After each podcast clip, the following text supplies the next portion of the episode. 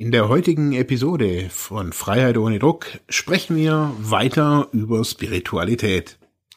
Wir fragen uns die ganz einfache Fra Frage, was bringt's?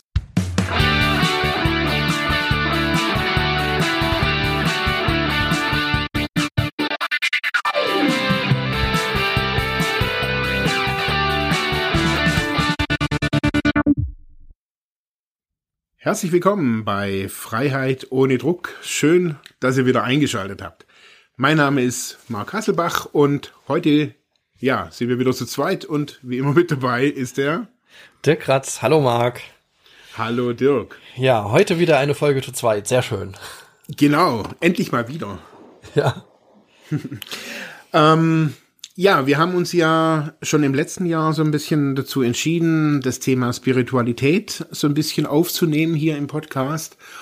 Und äh, wie ihr schon in der Vergangenheit gehört habt, so dass wir tun uns da auch nach wie vor immer noch so ein bisschen schwer. Also das Interessante ist so, wenn wir, wenn Dirk und ich, wenn wir sprechen, so ähm, ähm, es, es ist ein Thema, wo wir jetzt nicht fallen lassen wollen. Das ist das mhm. Interessante. Aber ähm, ja, wir merken halt auch beide so, wir sind jetzt da keine Experten, also so in, in, in jeglicher Richtung. Also ja. keiner von uns ist jetzt der Guru oder der Spiritualitätsdude, ähm, ja. Ja, genau. Also das macht es oftmals so ein bisschen auch, auch schwer. Äh, und so sind wir so, glaube ich, auch so ein bisschen auf, den, auf das Thema gekommen. Mhm. Ähm, ja, also was bringt's? Äh, die Spiritualität. Genau, also darüber soll's heute gehen. Also Spiritualität, was bringt's oder bringt's überhaupt was? Also so ein bisschen ja ketzerisch gefragt, aber ich glaube, es ist nochmal wichtig. Äh, also mir ist es nochmal bedürftig, das kurz darzustellen. Äh, warum ist mir das? Äh, Finde ich dieses Thema auf einmal so wichtig? Ich habe das ja auch in einer kleinen Einzelfolge zwischen den Jahren auch mal so dargestellt, dass ich mich da so auch von von der Psychodrama-Seite beziehungsweise durch so ein kleines Forschungsprojekt zur Palliativ Versorgung ähm, äh, hin angenähert habe. Also die große Frage, wie kann man Menschen unterstützen, die so an ja kurz vor ihrem Tod stehen? Äh, wie kann man mit Menschen über den Tod sprechen? Und dabei ist es mir ja äh, ja irgendwie auch mit mit dieser Materie zu beschäftigen, auch als als Atheist. Also muss ich ja sagen, bin ich ja über die Jahre geworden.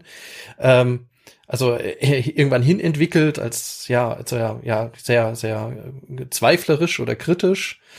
Ähm, aber ähm, nichtsdestotrotz bei der Beschäftigung mit dem Thema ist mir so aufgefallen, dass dieses Thema alleine ist der Tod, aber auch alles, was da drum mit zusammenhängt, das Leben an sich, also wenn man sagt, der Tod gehört auf jeden Fall ja zum Leben einfach dazu, ist ein menschliches, aber auch darüber hinaus übermenschliches Thema. Also weil, weil ich, ich muss über meine eigene Existenz hinaus denken und, und äh, das bringt mich dann wiederum dazu oder brachte mich nur vermehrt dazu, darüber nachzudenken, diese, diese Übersinnlichkeit, also dieses über die eigenen Sinne hinauszudenken, über die eigene Existenz hinauszudenken und äh, dass, dass das zur Menschlichkeit dazugehört. Also meine These wäre an der Stelle auch, dass Spiritualität einfach mit der mit dem Leben und mit der menschlichen Existenz zusammenhängt und darum auch wichtig ist. Und da man natürlich auch in unserem Podcast, wo es dann auch um, ja, ich sag Lebensfragen oder auch Lebenskrisen, gerade im Zusammenhang mit Suchtfragen irgendwie geht, einfach eine auch eine gewisse Stelle äh, Stellung verdient hat und äh, darüber ja. sich auszutauschen und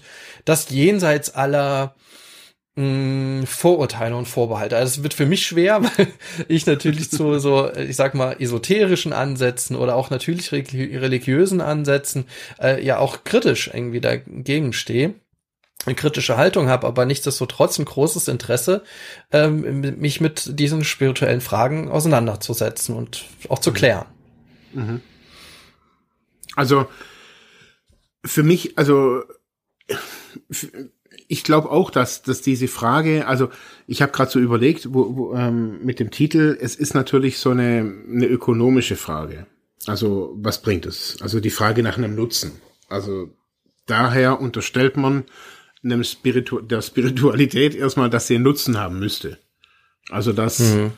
was auch immer Spiritualität ist, scheinbar ist es ja, ist ja jetzt nichts Definiertes, also was jetzt irgendwie irgendeiner geachtet hätte. Aber ist natürlich die Frage, muss Spiritualität überhaupt einen Nutzen haben? Also, naja, also wir haben es ja schon so ein bisschen als, als mit einem Nutzen verbunden. Ne? Also wir haben es mhm. zusammen mit, mit Therapie verbunden. Du hast ja davon erzählt, ja.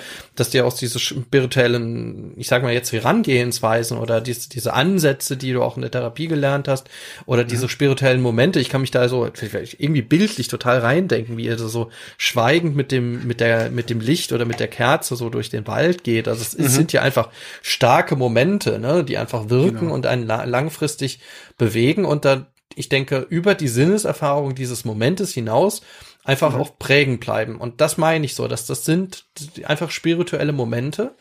Ja. Und darum haben die dann in diesem Moment natürlich auch einen Nutzen, würde ich einfach sagen. Genau. Das darf man doch, genau. glaube ich, auch formulieren. Genau. Übrigens auch die ganzen, ähm, also die, die, die Zuschriften, die wir bekommen haben, oder wo wir auch das letzte Mal auch äh, oder in einer der letzten Folgen drauf eingegangen sind, ne, dass es so auch ähm, SuchtherapeutInnen gibt, die da auch äh, ihre, ihre eigenen, ja auch therapeutischen Ansätze auch von ableiten, ne, was ja. erstmal grundsätzlich natürlich äh, nicht verwerflich ist, solange es keinen Schaden verursacht, ja, bei irgendwem, ne? Genau. Aber also, deswegen hat das auch eine Bedeutung.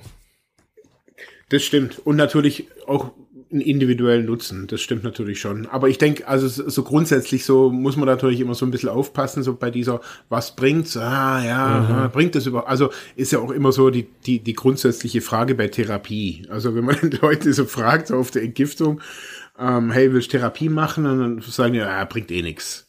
Mhm. Also ich kenne so viele, die haben Therapie gemacht, das bringt nix. Ähm, ja. Nee, lieber lassen. Ja, also lieber weiter konsumieren, das bringt. Lieber weiter. eben, nee, aber so, man, das ist ja oftmals ist es ja so in den in den Raucherzimmern und so weiter ist das ja so oftmals so Konsens, so, was bringt eine Therapie? Und dann lernt man irgendwann mal vielleicht jemanden kennen, der halt nicht, also man, man bewegt sich natürlich auch nur im Umfeld, nicht in denen, in dem Umfeld äh, von denen, die es geschafft haben, sondern eigentlich eher von denen, die dann rückfällig werden und immer wieder die Kreise ziehen. Mhm. Und daher lernen die Leute natürlich, also war bei mir ja auch so, ich kannte keinen Menschen, der, der clean war. Und ähm, ich glaube, dass es halt so beim ähm, äh, bei dieser ganzen spirituellen Geschichte ja auch sehr ähnlich ist. Also dass man da äh, ja, wenn man so fragt, ha, was bringt's? Äh, ja, oftmals so von, von enttäuschten Leuten dann oder sagen, ha, ich weiß auch nicht, was es bringt, aber ich gehe halt hin. Mhm. Also das habe ich ganz oft gehört. Also gerade wenn es um Kirche ging, dann habe ich gedacht, okay, also das mhm. bringt für mich dann irgendwie auch nicht. Also so ein, so ein, so ein ja, also das war vielleicht zum Beispiel auch so ein Punkt, warum bei mir Selbsthilfegruppe irgendwann mal so ein, so ein also die, diese realen Selbsthilfegruppen dann weggefallen sind, weil es auch so ein Monotheismus war. Immer so, immer hin und alles regelmäßig, immer standardisiert und so weiter hat mir dann irgendwann mal nichts mehr gebracht. Habe ich wirklich selber gemerkt und habe gemerkt, ich brauchte was anderes. Mhm, also es war zu monoton und so zu, war zu eintönig. Ja, ja, ja, so ein bisschen. Wobei auch, ich glaube, Spiritualität, ich glaube, wenn, wenn man zu, zu, zu solchen, ich sag mal ja, Funktionen irgendwie gehen kann oder zu dieser Frage, was bringt's, ich glaube, viel, bei vielen führt's einfach zur Ordnung. Also gerade das, was du ja jetzt auch an, ange, äh, angesprochen hast. Ne? So, ich weiß jetzt nicht, ob das jetzt also die Religion ist ja auch mit Spiritualität verbunden und da gibt's ja Riten mhm. und dann gibt's ja auch äh, Termine im Kalender und Feiertage und da muss ja. man sich so und so und so verhalten. Das ordnet das Ja, ne? bis dahin, mhm. dass es Gesellschaften ja ordnet. Also ich meine, gerade mhm. westliche Gesellschaft, die hat nun mal ihre Weihnachtsfeiertage, wie auch immer man da irgendwie feiert, aber um die Zeit rum feiert irgendwie die westliche Welt irgendwie alle mhm. so und ähm, und find, verbindet da irgendwie Riten und ein Ritus damit ist ja auch immer irgendwo in die Kirche zu gehen, also ne, mhm. egal, also den, den, christlichen Glauben ja dann. Mhm. Und damit ordnet es ja natürlich auch so ein Jahr, das ist mhm. äh, von Feiertagen her und von Lebensentwürfen her und äh, bis dahin auch so ein ich kann mich da erinnern, ich meine, ich bin ja katholisch auch äh, aufgewachsen. Also ich bin auch zur Kommunion mhm. gegangen und später zur Firmung und ich meine, da war die ganze Klasse mit dabei. Ne? Die ganze mhm. Klasse hat man dann gesehen, also auch im Religionsunterricht beim Pfarrer, ja, weil irgendwie ja, bei uns genau. die meisten irgendwie katholisch waren, so ein paar wenige waren dann evangelisch und ich glaube, andere Religionen hatten wir gar nicht so wirklich in der Klasse. Äh, sieht wahrscheinlich heute schon ganz anders aus, aber das hat natürlich auch so ein Leben geordnet. Mhm. Ja, das stimmt, ja. Und was es natürlich auch bietet, also das, das habe ich selbst für mich, also auch in meiner Jugend jetzt eher nicht so erlebt. Also vielleicht hab, war ich da einfach auch nicht so offen dafür. Aber für viele ist es einfach auch ein, ein, ein Zugehörigkeits äh, Raum, würde ich das einfach mal sagen. Also wo sie sich einfach in einer Gemeinschaft empfinden.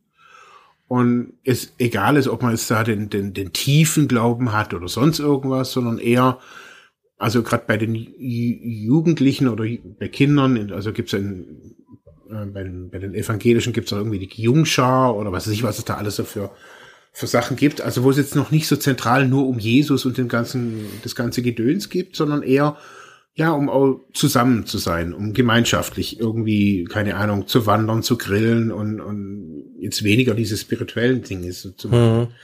Ich glaube also eben, dass diese Spiritualität, die, die, diese Urimpuls, wo jemand hat, schlussendlich aber dann sich glaube ich, wiederfindet dann in so einem, einfach in so einem Gemeinschaftsgefühl. Und mhm. ich mag ein ganz kurzes Beispiel sagen. Mhm. Ähm, wir sind ja gerade zurzeit äh, hier in den USA und also ich bin ja auch wirklich gar kein Kirchgänger. Also nicht wirklich.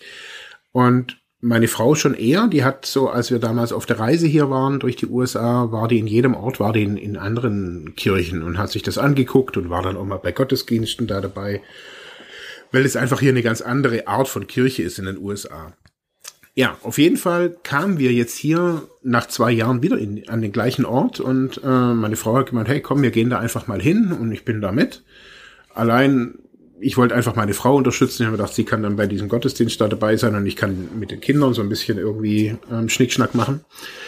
Und dann erzählt vorne einer, ähm, es ging so um, was ist so unser Teil in der Kirche? Das, das hatten die in diesem Gottesdienst gerade als Teil. Und da sagte eine, sagte, ja, eigentlich mein Glaube ist jetzt nicht so wahnsinnig, aber ich kann gut Gitarre spielen. Und hier hat man einfach vor ein paar Jahren jemanden gesucht, der gut Gitarre spielen kann und Christ ist. Das waren die einzigen Voraussetzungen. Und seitdem spielt er hier Musik. Hm. Und das fand ich eigentlich, das war das Einzigste, wo ich an diesem Sonntag mitgekriegt habe. Dieser, diesen einen Satz. Und ich habe gedacht, ey, das ist irgendwie auch cool. Also zu sagen, ja, ich bin jetzt hier nicht so der Supergläubige, aber ich kann einfach gut Gitarre spielen. Ähm, und, und bin halt am Sonntag, hab am Sonntag Zeit und spiele dann halt in dieser Gemeinde so ein bisschen schöne Lieder und wir sind irgendwie zusammen. Mhm. Und das fand ich eigentlich, also ich finde, das ist, glaube ich, für ganz viele Menschen, ähm, glaube ich, das Zentrale, Gemeinschaft. Mhm. Gemeinschaft, ja. Mhm. Ja. Also auch wenn die manchen, also vielen, vielen passt ja da nicht, dass manche irgendwie die Hände heben oder was auch immer, was die da irgendwie alles machen. Ähm, ich glaube, unterm Strich, und das, das habe ich so jetzt so mitgekriegt, ich bin da immer recht still, ich kenne die ja alle gar nicht so, ich gucke mir das alles immer bloß so an, aber die sind ja so ultra krass freundlich. Mhm. Ähm, und, und so, du kriegst Kaffee, Kuchen oder halt also Snacks gibt's da. Und das ist das, wo, wo meine, meine Frau immer wieder auch davon erzählt, warum sie überhaupt hier hingeht. Sie sagt, man, das geht hier jetzt nicht um das, was sie hier singen oder beten oder sonst irgendwas, sondern sagt man, das ist einfach eine coole, eine coole Community. Die machen nicht so veraltet dem, wie die, wie die katholische Kirche da ist. Keine Ahnung. Es könnte, ganz ehrlich, es könnte so ein bisschen rockig. So ein bisschen ja. was für junge Leute. Ja, aber jetzt auch nicht, aber jetzt auch nicht dieses Klischee Jesus-Gedöns ja. da. Also, was man da manchmal so, so, so kennt. Weißt du, irgendwie so, wo die ganzen Jugendlichen vorne stehen und yeah, yeah, yeah. Also, hier sind einfach, keine Ahnung, das sind so 50 Leute, die sich da so treffen, trinken zusammen Kaffee. Vorne sitzt so ein, so ein junger Pfarrer, der so ein bisschen was erzählt. Ähm, dem seine Frau macht noch ein bisschen was mit, mit den Kindern. Also, was will ich sagen? Unterm Strich, glaube ich, ist ganz viel Gemeinschaft. Ja, also ich glaube schon, also äh, jetzt, wenn man sich auch da löst, jetzt nochmal auch selbst von Religion, aber mhm. dass man spirituelle Erlebnisse ähm, in Gemeinschaft einfach hat oder haben kann, man kann die natürlich ja. auch alleine haben, ist aber, liegt irgendwie auf der Hand. Also ich muss jetzt auch nochmal zwangsläufig an deine Geschichte denken mit dem, äh, mit dem, äh, mit dem Licht durch den Wald laufen, mit dieser Kerze mhm. durch den Wald laufen, dass man zusammen macht, ne? Ja. Das genau. ist schon äh, mega spannend. Oder ich erzähle auch was, also wir hatten dieses Thema unbewusst, haben das ähm, äh, zwei aus unserer Oberstufengruppe in äh, Psychodrama Oberstufenausbildung ähm, äh, haben das an einem Morgen mal angeleitet. Also die mhm. haben gesagt, ja, wir machen jetzt so ein, ein, ein Thema, haben das irgendwie nicht verraten, sondern ähm, ich weiß, glaube ich, später dann irgendwann aufgelöst. So, und die erste Übung war, ich mag das ja gar nicht. Ne? Also ich bin also wirklich, wenn man am Anfang schon so Erwärmungsübungen in der Gruppe machen muss, äh, wenn man singen muss oder so singen oder so, irgendwas mit Stimme mhm. oder sowas, das äh, ist nicht mhm. meins. Also da mhm. muss ich, also ich mache das dann, ja, aber ich muss, für mich merke ich immer so eine Hürde überspringen. Ähm, ja. Also gibt's ja Leute, die, denen liegt das total. Wir hatten, ich habe auch mal so Erwärmung mit Lach-Yoga gemacht, da muss ich mich auch immer überwinden, um da irgendwie mitzumachen. Und genauso war es an diesem Morgen. Ähm, mhm. Und das war dann, äh, ja, man sollte mit der Stimme äh, für sich so einen Ton finden. Also sollte mhm. einfach vor sich hin summen. Ne? So und dann durch den Raum gehen und dann mal hören, was die anderen so summen und so. Und da hat sich dann ganz unbewusst, auch wenn man die, die Augen zugemacht hat, man hat dann festgestellt, durch dieses Summen in der Gruppe war das auf einmal ja so ein ganz ne, mit diesem Brummton, so eine ganz mhm. komische Stimmung. Und man hat dann gemerkt, man kommt so in Schwingung mit anderen und schwingt irgendwie Gemeinschaft. Also man hat gemerkt, man wird von der einzelnen Person geht man auch so in die Gruppe. Man, es entwickelt sich so eine Gruppendynamik. Und ich würde sagen, da ist auf jeden Fall was ja übermenschliches drin, weil ich einfach in mhm. Connection mit anderen komme. Über ja. so eine, in diesem Fall ja auch Sinneserfahrung. Ne, aber ja. ich würde sagen, über diese Sinneserfahrung geht ja ein bisschen hinaus. Also über dieses nur Hören, sondern ich mache die Erfahrung irgendwie, ja, ich, ich krieg so, so einen Gruppenton irgendwie. Mhm, oder so eine Gruppenmelodie. Mhm. Und das sind, äh, glaube ich, auch spannende Erlebnisse, weil da, da musste ich jetzt auch gerade dran denken, wenn du sagst, so mhm. in Spiritualität, in Gemeinschaft. Ich glaube, das sind so, wären für mich so spannende Erlebnisse, ja. wenn man gemeinsam was erlebt und mhm. dadurch sowas wie Spiritualität erfährt. Also für mich war, ich glaube, so das Spirituellste jetzt gerade das, was du da auch gerade schilderst. Also und ich glaube, deswegen habe ich das auch so lange gemacht, war beim Capoeira. Also da mhm. habe ich genau das, was du da so sagst, ähm, beim Capoeira, da bewegt man sich ja nicht nur, das ist ein, also das ist ein brasilianischer Kampfsport. Da wird Musik dazu gemacht, es wird dazu gesungen und dazu wird dann quasi in diesem Kreis, äh, wo dann die Leute außenrum stehen und Musik und singen, in der Mitte spielen die zwei Capoeira-Kämpfer. Also die kämpfen nicht, sondern die spielen. Nach dem Takt der Musik und nach dem Gesungenen. Und dieses, dieses, ah, dieses Gemeinschaftsgefühl, also zusammen in einem Kreis zu stehen, zu trommeln, also so einen gewissen Beat auch zu haben, dann diese anderen Instrumente, die da noch dazukommen, dann das Gesinge, und dann das Geklatsche, also da hat man noch dazu geklatscht. Es war wie so ein Mantra. Immer so, mhm. also es waren jetzt keine eintönigen Lieder, aber das alles, also für mich waren das wirklich super spirituelle Momente. Also ich weiß noch so, wie ich bei einer, bei einem kleinen Training eigentlich bloß an, an der Trommel stand und ich glaube eine Stunde oder sowas getrommelt habe, wie, jetzt nicht wie besessen, aber halt wie im, wie im Flow, also wie im mhm. Trance. Mhm. Und unsere ganze Gruppe hatte total viel Spaß und, und, und wir haben gespielt und gesungen und also es war einfach ein also kaum zu beschreibendes Erlebnis. Also ähm, und es ist eben, wie, wie du, sehr ähnlich wie du das sagst, mit diesem Grundton.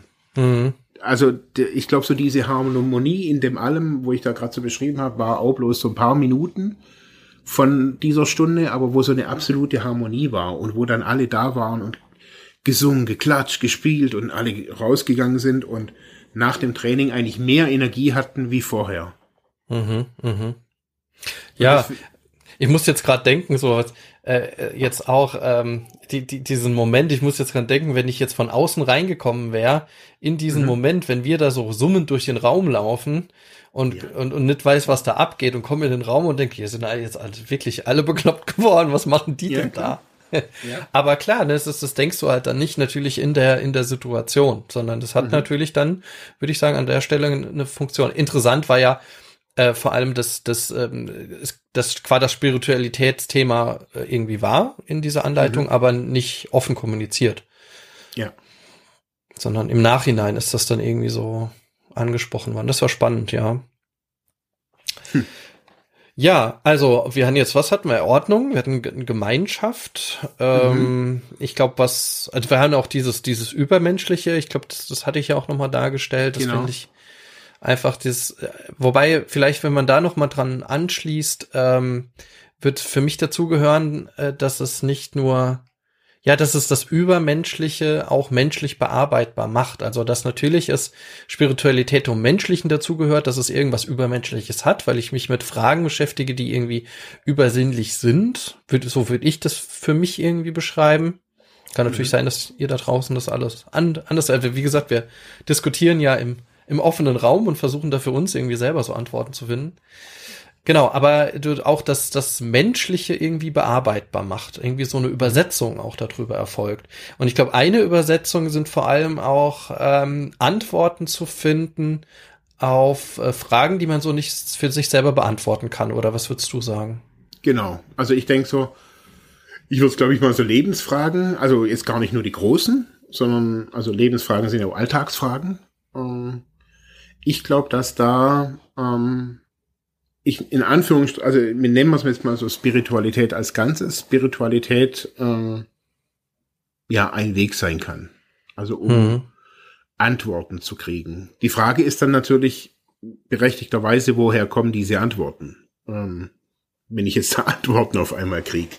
Also auf Lebensfragen.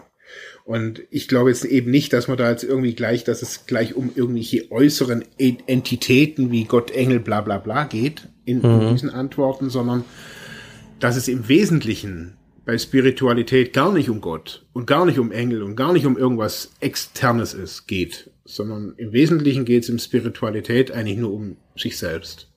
Mhm. Ja. Also das ist so mein, mein Erleben. Und dass dieses Anbeten von irgendwas Höherem also mich bringt's nirgendwo hin und ich empfinde auch nichts als jetzt höher oder sowas.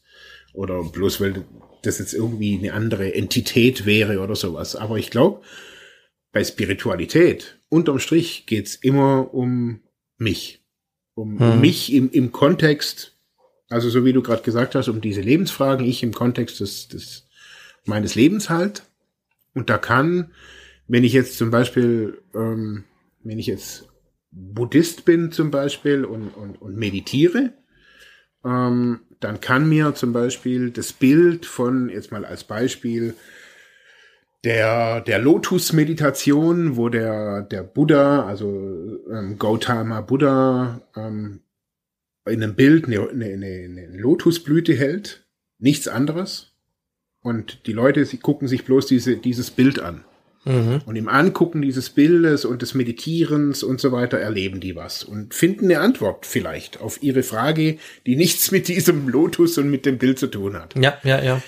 Und bei, bei Christen ist es genau das gleiche, die gleiche Technik ist Beten. Beten und Meditation ist schlussendlich eigentlich das Gleiche. Ähm, es ist, ich gehe nach innen und versuche Kontakt, ähm, quasi die Antwort von Jesus oder von Gott oder dass Gott mir Inspiration schickt, eine Antwort, ein Zeichen äh, oder dass, dass Gott diese Ver Ver Verstrickung löst oder was auch immer. Ähm, also ich, da fixiere ich mich oder, oder fokussiere ich mich halt auf Jesus. Es ist bei vielen oder Christus, je nachdem, wie, wie sie dazu sagen. Und mhm. ähm, ich glaube halt so, dass, dass dieses ähm, ob das jetzt, also ich habe auch mal probiert zu meditieren, ob das jetzt dann nachher ein weißen Raum ist, den man dann sieht. Und auch wenn ein der nur dieser weiße Raum, den man dann sieht, wenn man meditieren oder ein orangener Raum, und mehr ist es nicht, oder nur eine orangene Farbe und mehr ist es nicht und die macht einem beruhigt ein, dann ist es doch, dann ist es, glaube ich, gut. Also so habe ich das so, das ist so die Antwort quasi auf diese Lebensfrage. So, oh, ich bin total gestresst und was soll ich tun? Und dann sehe ich auf einmal irgendwie vor mir einen orangenen Raum, wenn ich die Augen zumache und meditiere oder bete. Und der beruhigt mich, dieses Orange. Dann ist es doch schon mal irgendwie quasi, dann hat mir, hat mir das was gebracht, dieser Teil der Spiritualität. Mhm. Also also wir, wir, wir äh, jetzt, jetzt sage ich wir, aber in, in unserem Therapieverbund werden ja auch äh, in der Therapie teilweise so meditative Übungen eingesetzt oder man kennt ja auch meditative Übungen generell aus der therapeutischen Arbeit, ne, aus der, mhm. der Gruppenarbeit, so Imaginationen. Hm, das sind schon, ich glaube, mittlerweile wichtige Elemente und wenn man es sehr genauer nimmt, kommt ja die Meditation auch aus, einfach ganz konkret aus dem spirituellen Umfeld. Ne? Also Klar. genauso wie mhm. Yoga und äh, alles, was so, äh, so in, in dieser Richtung. Mhm. Ähm, wobei ich das jetzt nicht vergleichen will, also, aber wenn man das ja genau nimmt, sind ja das auch spirituelle Ansätze oder Übungen oder, oder genau. ähm, wie soll man sagen, Rituale? Sind das Rituale? Übungen? Was ist das? Mhm. Übungen. Genau. Was, was ist, was ist eine Meditation? Eine Verfahren? Medi also eine, eine, Meditation ist ja was anderes wie, wie Yoga. Also eine Meditation. Ja, ja klar. Ja, ja. Ähm, eine Meditation ist eine, ist quasi eine Innenschau. Oder ja, ja. Ein, Weg nach innen. Meditation Aber wie würde, wie würde man das jetzt bezeichnen? Also ist das ein Verfahren oder eine Übung oder Meditationsübung? Ich meine, wenn man das ja macht, also äh, dann, dann hat das ja auch immer noch mal etwas, was mit Erleuchtung, Innensicht etc. Ich erinnere mich, ich, ich habe eine ganze eine Methode. Zeit, genau. als eine Methode bezeichnen. Ich meine, ich habe auch eine ganze Zeit lang, eigentlich müsste man das, weil, weil heute geht das ja über in so eine Achtsamkeit, ne? Ist so Achtsamkeitsdiskussion hat mhm. man da in der Richtung, ähm, dass man da auch mit sich selbst oder mit seinem Leben irgendwie achtsamer mit umgeht.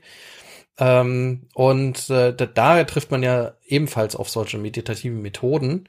Und ich mhm. erinnere mich, ich habe eine ganze Zeit lang äh, mir irgendwann mal tatsächlich so ein ja, äh, will jetzt auch keine, äh, äh, keine, keine Verlage nennen, aber so, so ein, so ein günstigerer Verlag, den man so in so größeren Büchereien irgendwie findet, ähm, äh, habe ich mir so, ich glaube, so ein ganz dünnes Heft mal mit CD äh, Meditation. Ich glaube, das ist schon 15 Jahre her, weil mich das einfach interessiert hat.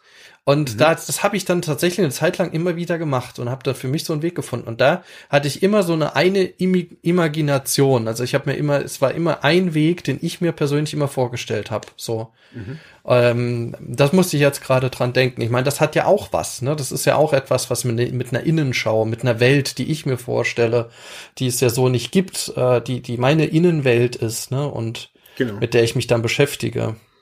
Und man muss ja, also das, man muss ja einfach auch dazu sagen, ist gerade, äh, wir beschäftigen, wir sind ja einfach hier auch in, im, im Bereich der, der Sucht. Ähm, und mein Erleben ist, dass viele ähm, auf der Ebene natürlich auch da vielleicht suchend sind in Form von Spiritualität, aber auf der anderen Seite auch eine ganz große Angst haben, nach innen zu gucken.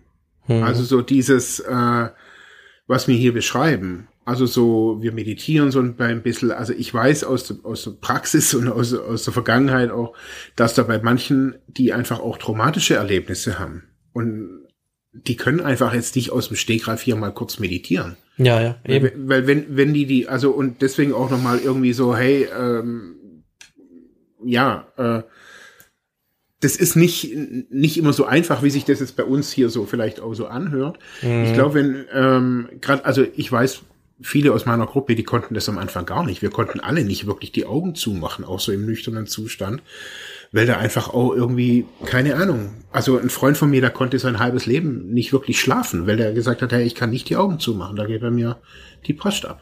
Der Film, ja. Ja, und ähm, auch nach, also ein Freund von mir eben auch nach 20 Jahren nach der Therapie hat er Schlafpro Schlafprobleme. Jetzt nicht, weil er, du, du, er hat gesagt, er, er kommt nicht in den Schlaf. Mhm.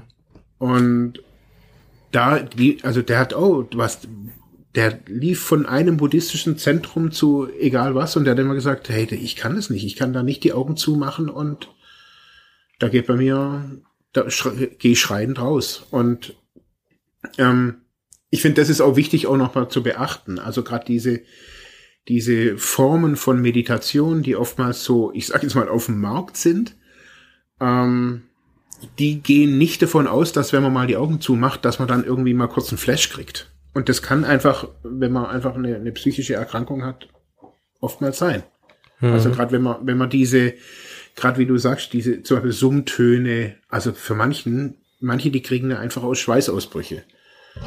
Ähm, wenn die solche, solche Gruppenerfahrungen von Ruhe zum Beispiel. Mhm. Also ähm, du hast ja gerade vorher gesagt, diese, diese Achtsamkeitsübungen, man fängt es ja schon gerade in, in, in der Therapiekette, sag ich jetzt mal, in der Entgiftung an, dass man da so in, in so Ruhephasen manchmal mit einbaut, gerade um, um die, um, um den, die körperliche Entgiftung so ein bisschen zu, also wir hatten das, wir hatten immer da so, so, so Räume, wo da jeder rein konnte und da gab es dann so, so, so Gymnastikmatten und ruhige Musik und auch wenn man bloß fünf Minuten drin war, aber wenigstens mal waren wir mhm. fünf Minuten mal kurz ruhig. Also Mal alles, was ja. hilft, ja, alles, was hilft, hat man genommen. Und ähm, ja, ich glaube so, dass, ähm, dass dieser Weg dahin, äh, super spannend sein kann, aber eben, ich glaube, man muss da wirklich auch für sich austesten, was ist gut, weil zum Beispiel meine Meditation, ganz ehrlich, mhm. ist eine ganz andere. Also die ich, ich würde es, glaube ich, nicht mal als eine Meditation sehen, wenn, wenn ich es nicht schon irgendwo gelesen hätte, dass es eine Meditation ist. Ich gucke einfach nur aus dem Fenster. Und mhm. ähm, das mache ich jetzt schon ganz ehrlich seit 20 Jahren. Und ich bin da manchmal so ein bisschen zwanghaft sogar. Ich brauche, wenn wir wegfahren, ich brauche immer ein Fenster. Und ich muss wie immer aus diesem Fenster gucken. Und das war eine Übung, die ich in der Therapie angefangen habe, weil ich da auch gesagt habe, ich kann nicht meditieren. Ich weiß nicht, was ihr da macht. Ich blick das nicht. Ich mhm. erlebe da gar nichts, habe ich immer gesagt. Das ist echt für mich blöd. Und meine Therapeutin hat gesagt, guck aus dem Fenster wie so ein alter Mann in so einer alten italienischen Kleinstadt, äh, so einem kleinen italienischen Dorf. Mhm, Wenn man da mhm. durchfährt, da sitzen die Leute so am Fenster aus dem Rahmen und gucken aus dem Fenster. Und die machen den ganzen Tag nichts anderes, wie die gucken aus dem Fenster. Und das mache ich so oft es geht am Tag. Also manchmal bloß fünf Minuten oder sowas, aber einfach nur so, so die Gedanken schweifen lassen. Mhm. Und für mich ist das Meditation. Und Machst du dann was, was Aktives dabei? Weil Meditation beinhaltet ja, äh, also, also was, wofür ich weiß, ja nicht einfach nur so entspannt, einfach sich in so einen Entspannungszustand irgendwie zu begeben, sondern ja auch aktiv irgendwas zu machen mit, mit dem Kopf, ne? Also, sich hat aktiv. Ja, also, Machst du nee. da noch was bei dem Rausschauen? Also, weil das gibt's ja auch. Also Meditation sieht ja nicht immer so aus, das muss ich mich irgendwo hinlegen, mit einer Decke zudecken und dann äh, so halb im Halbschlaf, sondern das äh, kann man ja auch im Stehen machen, im Gehen, im, im Sitzen, im, mit offenen Augen und so weiter. Mhm. Also deswegen würde ich schon sagen, dass das, das so, dass das auch so eine Art Meditation ist ja auch bei dir. Mhm. Ja, also ich, also ich bin jetzt nicht, also ich habe jetzt keinen Satz oder sonst irgendwas. Also was mein, mein, was ich immer wieder versuche, ist nicht zu fokussieren. Ja. Und das ist ultra schwer. Also jetzt bei uns zu Hause geht's, da sieht man manchmal die Alpen. Da kann man dann einfach so ein bisschen so Richtung Alpen gucken. Aber mhm. manchmal da gibt's halt nichts und da ist es echt schwer. Jetzt gerade hier, wir haben hier so eine kleine Veranda und ich sehe durch so eine, so eine, durch so eine kleine Gasse sehe ich die Hauptstraße. Und da gucke ich jetzt schon seit zwei, zwei, zwei Wochen morgens immer, wenn ich aufwache, gucke ich, mache ich das eben. Und da gucke ich immer mit meinem Kaffee, gucke ich mir die Autos an, wie morgen so. Und dieser, dieser Flow. Also ich bin da, trinke meinen Kaffee, ich mache aktiv was. Ich sitze jetzt nicht in irgendeiner Haltung da. Mhm. Sondern das Wichtigste ist, ich bin ungestört und ähm, ich höre auch nicht keine Musik oder sowas. Ich sitze einfach nur da und guck aus dem Fenster oder jetzt hier ähm, von unserer Veranda runter. Und das ist, das erdet mich. Und meine Frau sagt es immer, wenn ich kein, wenn ich das nicht hab, dann bin ich echt unausstehlich.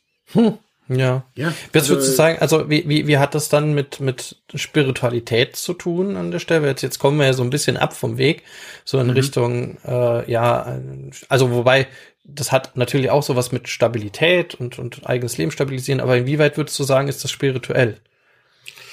Ähm, also es ist spirituell, weil, also wenn man spirituell, es ist geistig.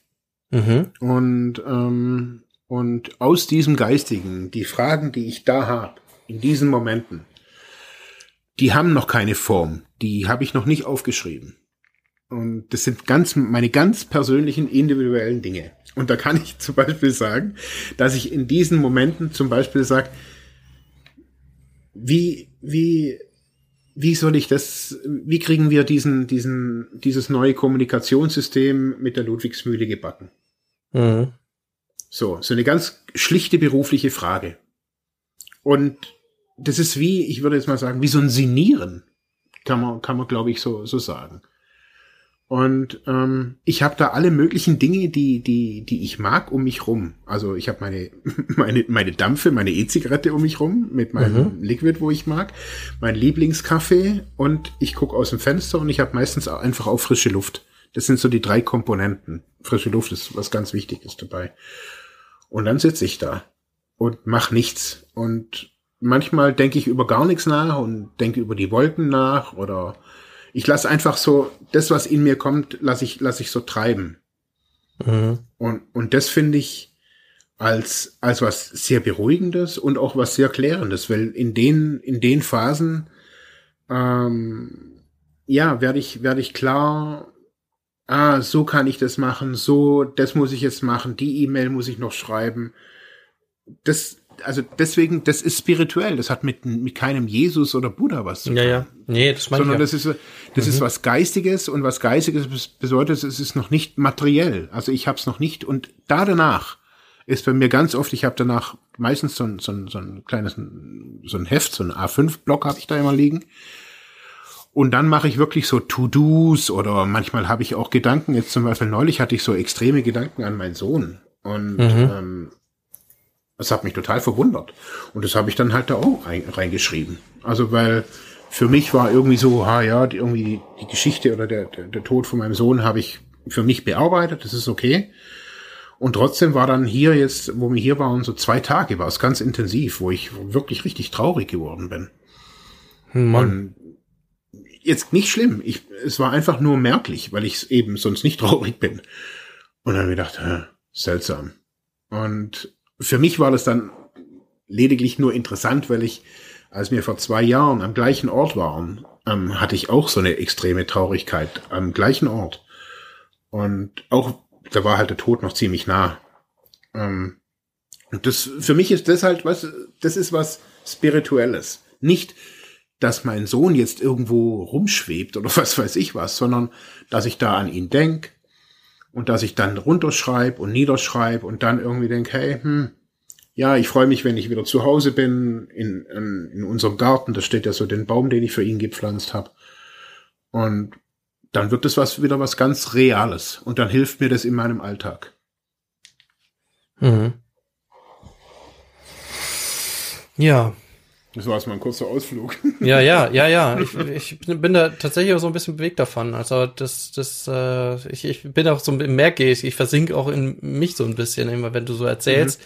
Ich habe so ganz viele, vielleicht geht das jetzt den HörerInnen als auch so, dass die halt so ein bisschen mit sich selber reflektieren, aber an sich selbst reflektieren, wie, was, was sie dann so im Alltag machen, um so ab und zu mal so versunken zu sein.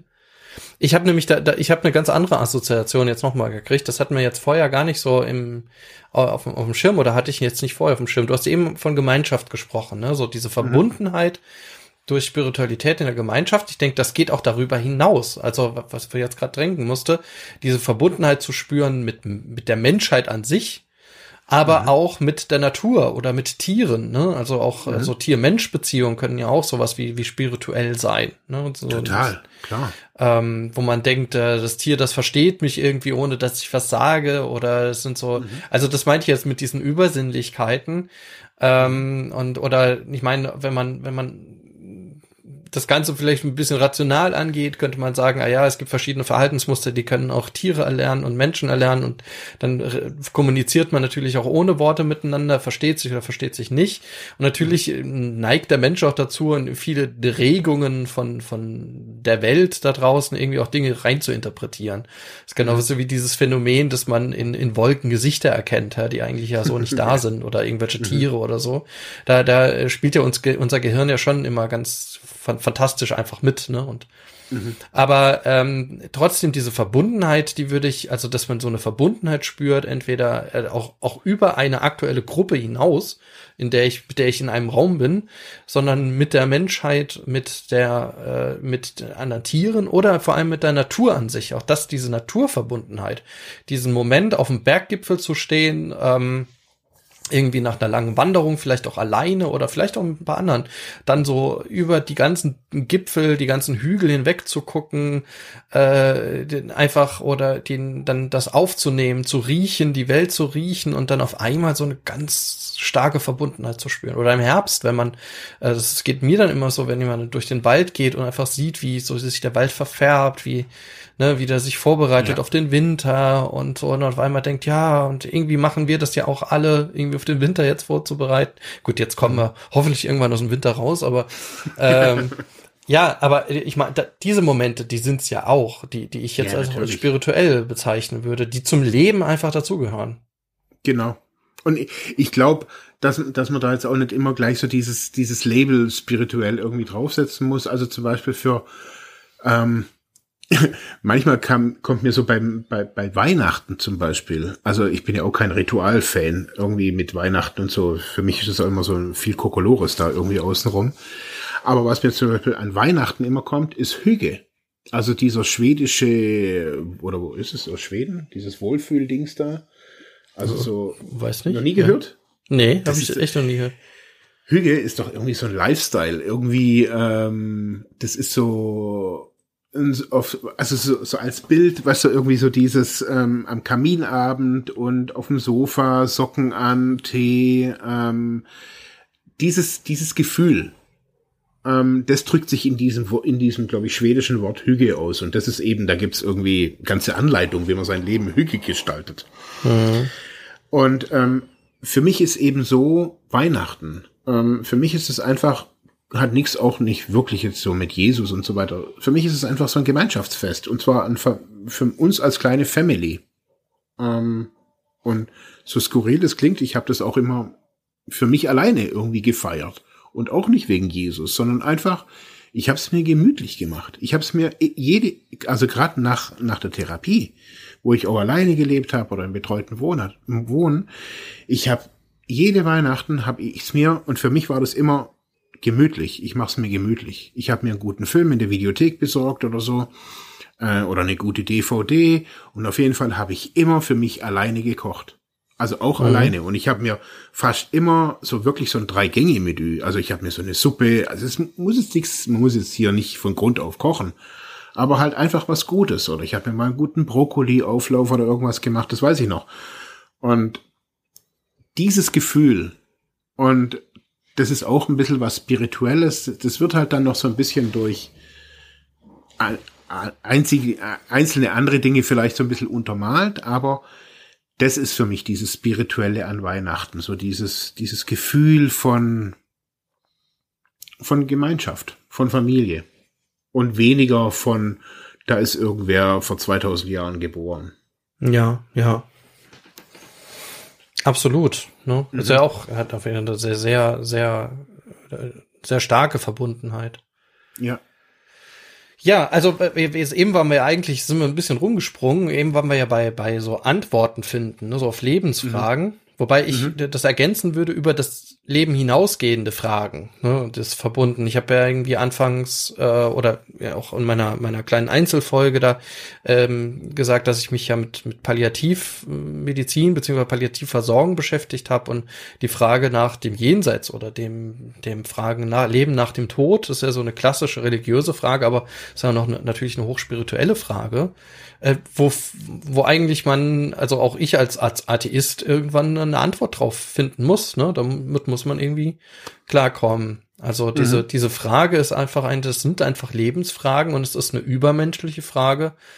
Ähm, ja und ich habe das übrigens auch mit anderen, mit mit äh, mit Freunden immer äh, besprochen, äh, die auch äh, äh, nicht gläubig sind, sondern viel länger schon und sehr rational und die dann gesagt haben, ja, das ist ziemlich hart eigentlich so, wenn man so umsteigt von so einer christlichen Erziehung auf so eine atheistische äh, auf, auf, ja, auf, ich sage mal nicht atheistische Erziehung, aber auf, auf eher, wo man sagt, na ja, ich bin jetzt eher, eher, eher ja, eigentlich Atheist, weil ich da nicht dran glaube. Aber Mhm. gerade die Frage nach dem Leben nach dem Tod ist schon eine harte Frage, haben die selber auch gesagt. Also sich damit auseinanderzusetzen, zu sagen, naja, ähm, was, was bleibt dann? Ne? Dann ist so ein Strom an, Strom aus, ne? So, und wenn man das ganz radikal sieht, und damit muss man ja auch erstmal klarkommen. Und auch das würde ich sagen, selbst das, Strom an, Strom aus, ist aus meiner Sicht eine spirituelle Frage. Auch, auch aus einer atheistischen oder aus welcher Perspektive auch immer. Ähm, denn auch selbst dann muss ich mir ja Vorstellungen davon machen, wie könnte das denn sein. Ne? Und Aber wenn Äh, ich ja also- schon, aber ja. muss ich das, muss ich das dann? Also wenn ich, wenn ich davon ausgehe, da, es gibt keinen danach. Also Naja, ich muss ja trotzdem, vorstellen. ja gut, äh, doch, äh, in, in einer gewissen Form, würde ich sagen. Also in einer gewissen Mhm. Form, nämlich ähm, auch, äh, auch ich muss ja vorsorgen. Also ich meine, normalerweise die Verantwortung würde das einem irgendwie zuschreiben, dass man irgendwie für die Zeit nach seinem Tod irgendwie sorgt, wenn man irgendwie Angehörige hat oder ne, wenn man sich darum kümmert und, und, ne, und so sich dann vorstellt, wie ist die Welt ohne mich? Also selbst das Mhm. äh, kann man ja ähm, entsprechend beraterisch oder therapeutisch irgendwie ähm, äh, aufstellen oder oder behandeln. Also diese Frage, wie sieht die Welt ohne mich aus? Ne? Also, gerade mhm. wenn ich in, in, in Sinn, in Lebenskrisen stecke, ja, und da muss mhm. ich ja nicht großartig gläubig sein, sondern wenn ich sage, was macht das für einen Sinn, was hier, ähm, bin ich hier noch da äh, oder macht es Sinn, dass ich irgendwie da bin? Und mhm. dann die Frage stellen, ja, wie würde denn die Welt ohne mich aussehen? Also, also meine ich jetzt gar nicht irgendwie so, so äh, despektierlich oder depressiv oder so und sagen, ja, die Welt wäre besser ohne mich so, sondern, mhm.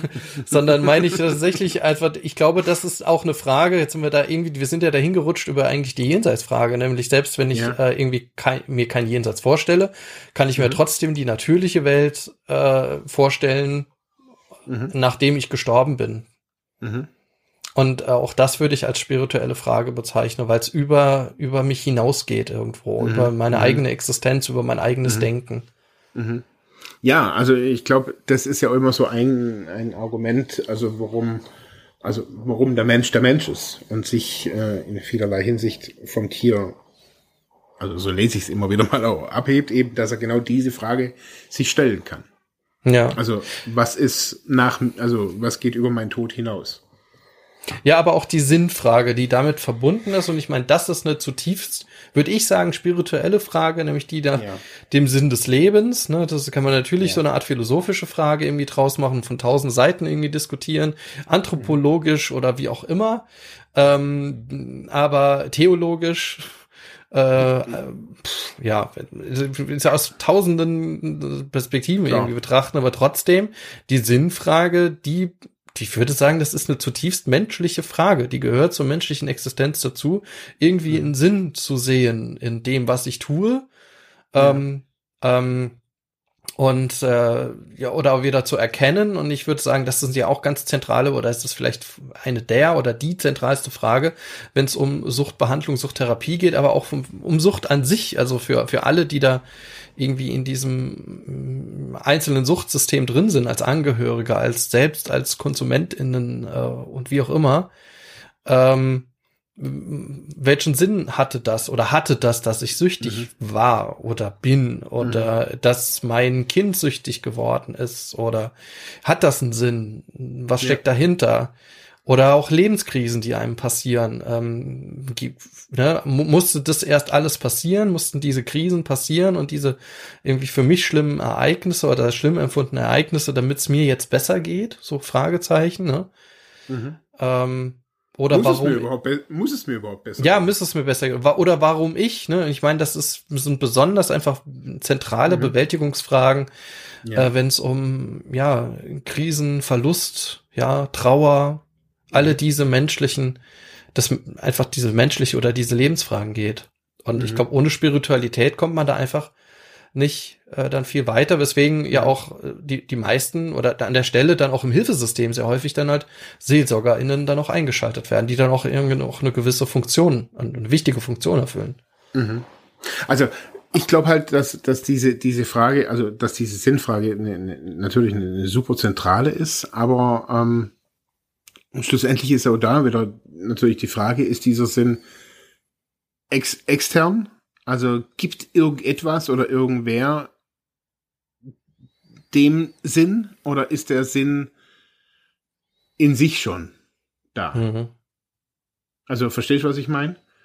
Also dieser, die, dieser Sinn, also nach Therapie, nach, nach, nach Sucht, also ich habe mich das auch immer gefragt. Und ich für mich habe auf vielen Seiten eine Lösung mhm. ähm, gefunden. Die aber auch wieder, das würde, glaube ich, jetzt hier so ein bisschen ausufern, aber so für, für mich ist ein Thema, also das ist vielleicht so ein Ansatz, wie, wie ich halt Leben halt auch sehe. Ich glaube, wir haben hier auf, also wir haben hier jeder ähm, hat hier unterschiedliche, ich nenne es mal Lernaspekte, Lernaufgaben, nennen wir es mhm. mal so.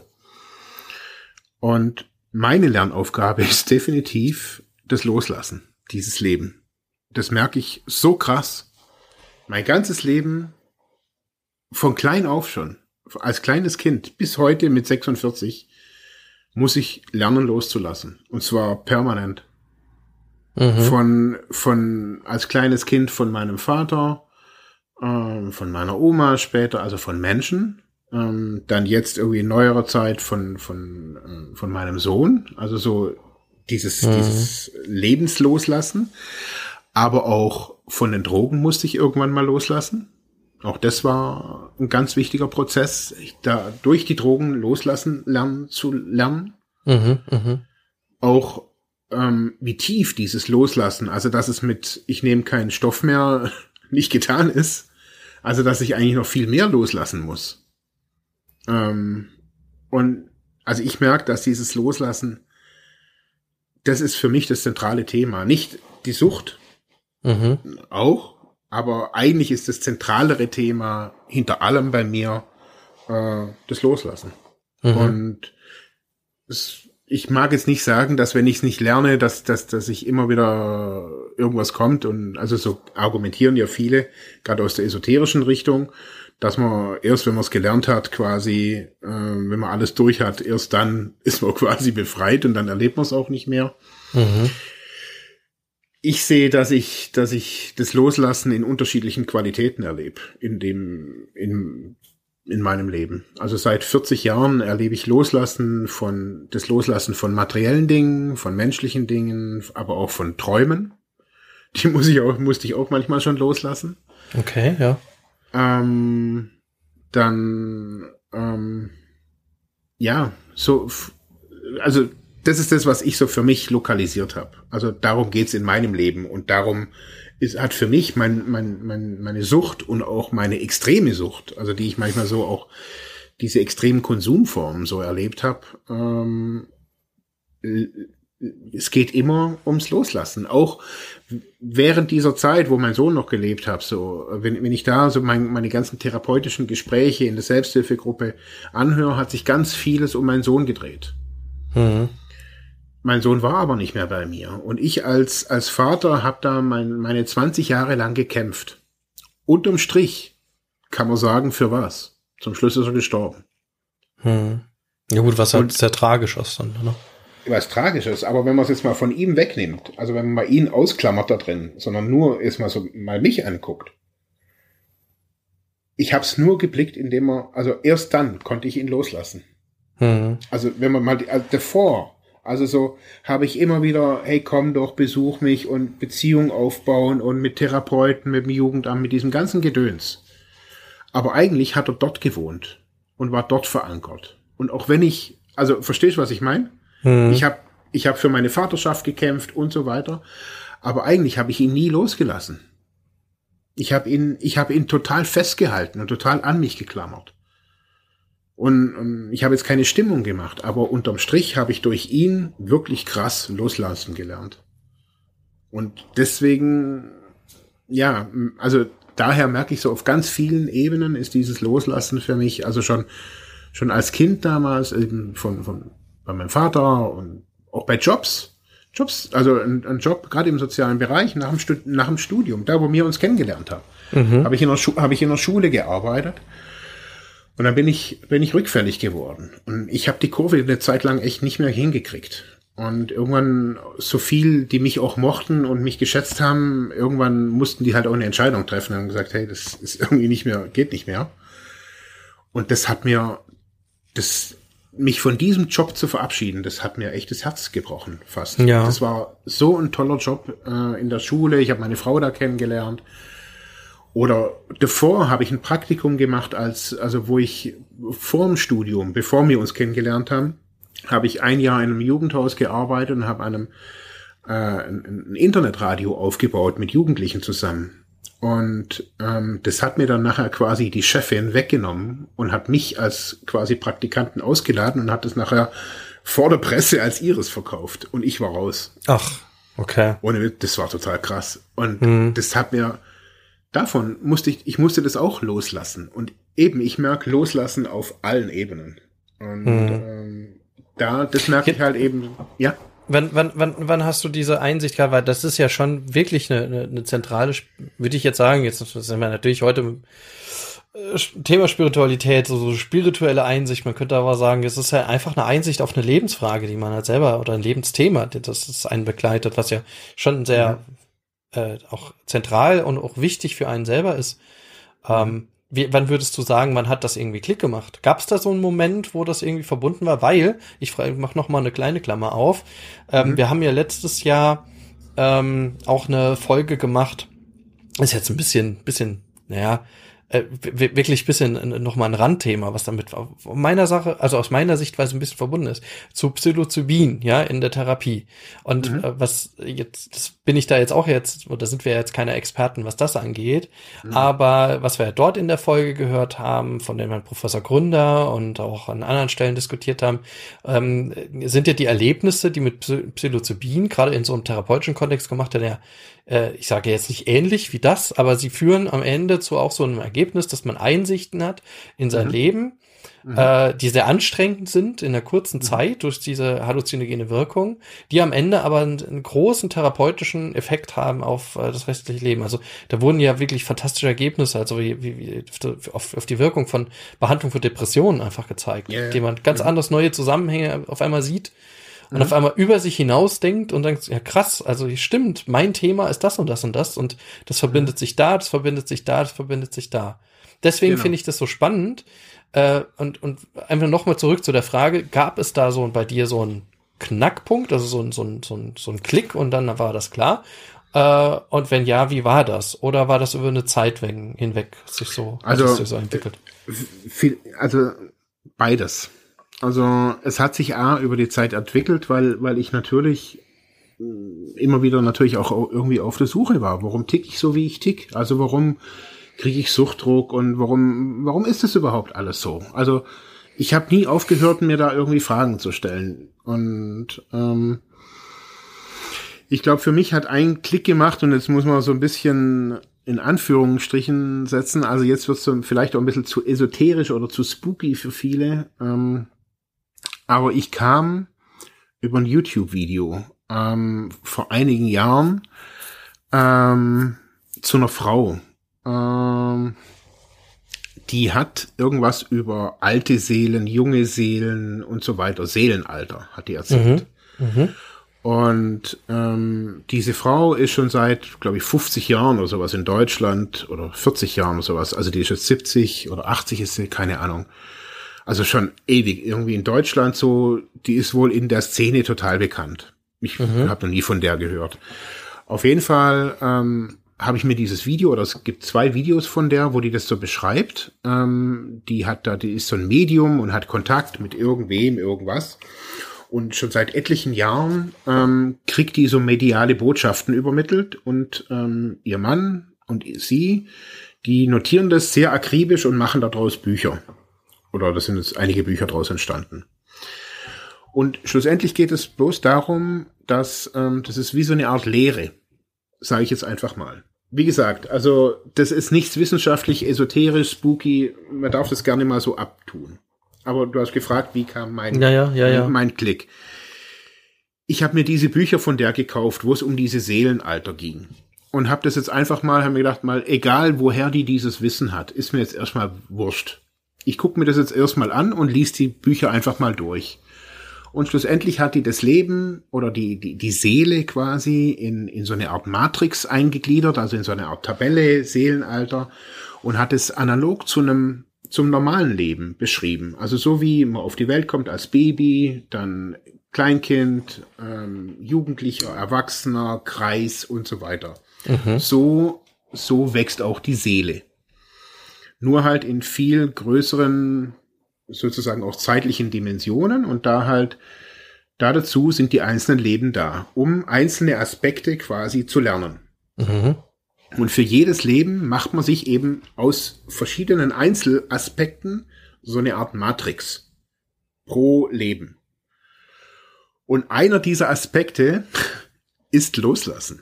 Und da hat's mir echt wo ich das gehört habe oder gelesen habe, hat es mir echt einen kurzen, ich weiß nicht warum, aber mich hat's total wie mit dem Blitz durchschossen, wo ich das Krass. gesehen habe. Ja. Und ich habe mir gedacht, öh. Und dann habe ich gedacht, okay, krass. Und dann gibt's da halt irgendwie so eine Art Seelenalter, die man da halt irgendwie rausfinden kann. Also das kann man im Selbststudium machen, das sollte man eigentlich im Selbststudium machen. Also mhm. so immer so ein bisschen so zu gucken, so wie die Archetypenarbeit. Also es geht da nicht, ah, ich bin jetzt 365 Millionen Jahre alt, sondern es geht so, das ist wirklich ein anderes Verständnis. Da muss man so ein bisschen, wie, wie, wie sage ich das am, am besten so, so ein bisschen spielen damit. Also ich mhm. habe da damit wirklich gespielt und habe da so überlegt, okay, was ist, wenn das jetzt alles so ist? Und habe mir dann die Definitionen von diesen einzelnen, also wie die das beschreibt, also so, das ist total krass, weil es eigentlich ist so eine total psychologisch. Mhm. Und, und wenn man das jetzt mal wegnimmt, also weggeht von, von Spiritualität, hingeht zu, okay, in diesem Leben habe ich mir jetzt verschiedene Aspekte ausgesucht, die, die es zu erledigen gibt. Dazu habe ich gewisse Vorteile. Ich bin vielleicht eloquent, ich kann gut reden, ich habe äh, keine Ahnung, habe vielleicht so eine spirituelle Ader oder sonst irgendwas, um so ein paar Aspekte sozusagen in diesem Leben durchzuspielen. Und das hat mich total neugierig gemacht. Und da habe ich so zwei Jahre oder sowas habe ich da gelesen, hauptsächlich, und habe mich da mit diesem Seelenalter hauptsächlich so beschäftigt. Mhm.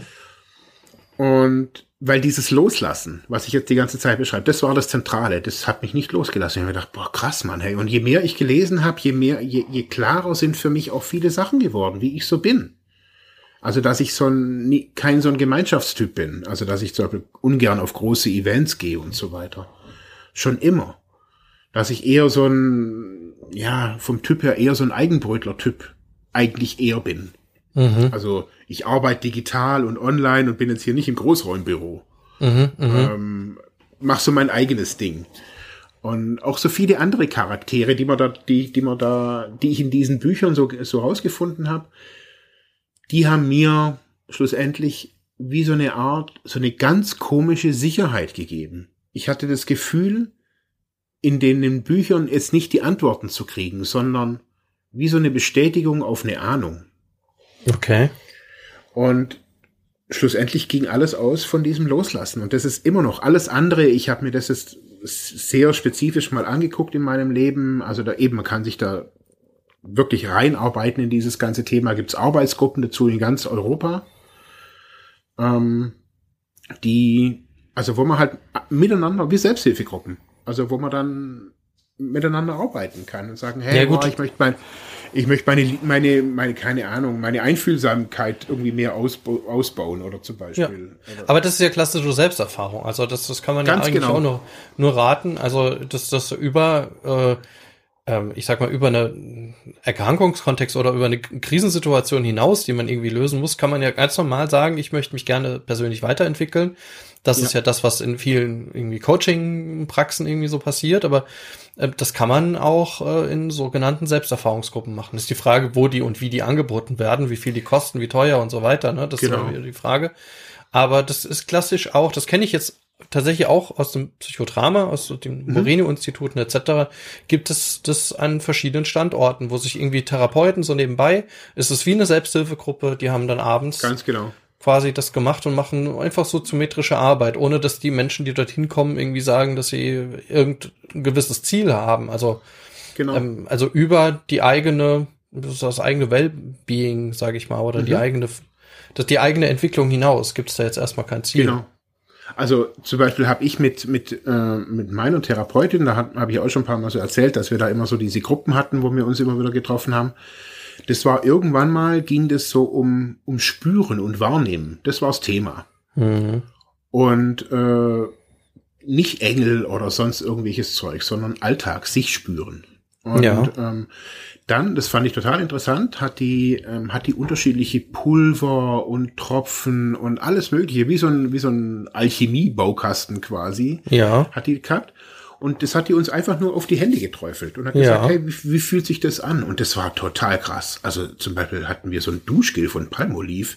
Da mhm. habe ich gedacht, hey, mir, mir sticht jemand durch die Hand. Ja.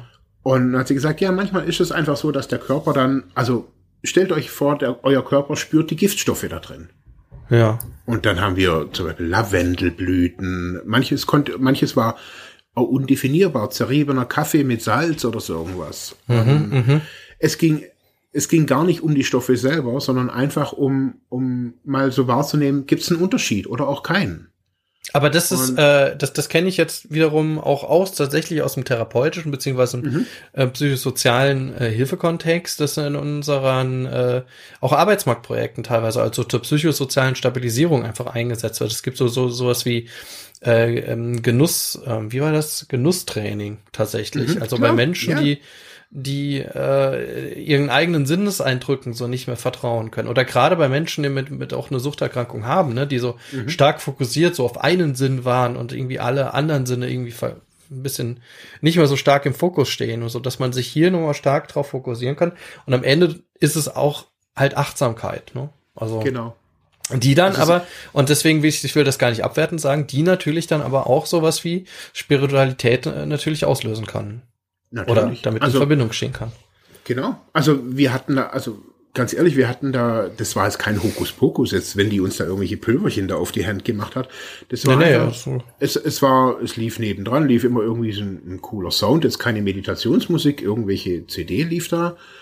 Ähm, es war eine gute Luft, es war eine gute Stimmung und es war schon cool wahrzunehmen, zum Beispiel irgendwie zermahlenes Heu fühlt sich luftig an auf der mhm. Hand.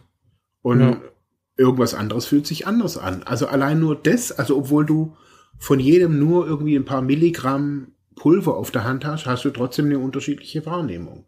Ja. Und, und ich finde, so kann man für sich selber, also ich habe da so viel, und das fing ja schon in der, also wie du sagst, also bei mir fing das schon in der Therapie an, solche Übungen, und zwar mit, äh, mit Tabasco. Mhm. Ähm, bei uns waren wirklich alle äh, während der Therapie Tabasco, also so, so extrem auf scharf. Und das war, war verboten erstmal. Die haben gesagt, hey, erstmal, komm erstmal runter, reaktiviere mal wieder deine Geschmacksnerven.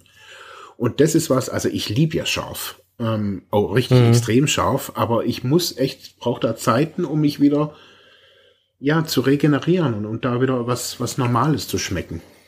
Ja. Und das machen ja viele dann mit sowas wie ent, sogenannte Entgiftung oder Detox oder genau. so irgendwie wieder erden.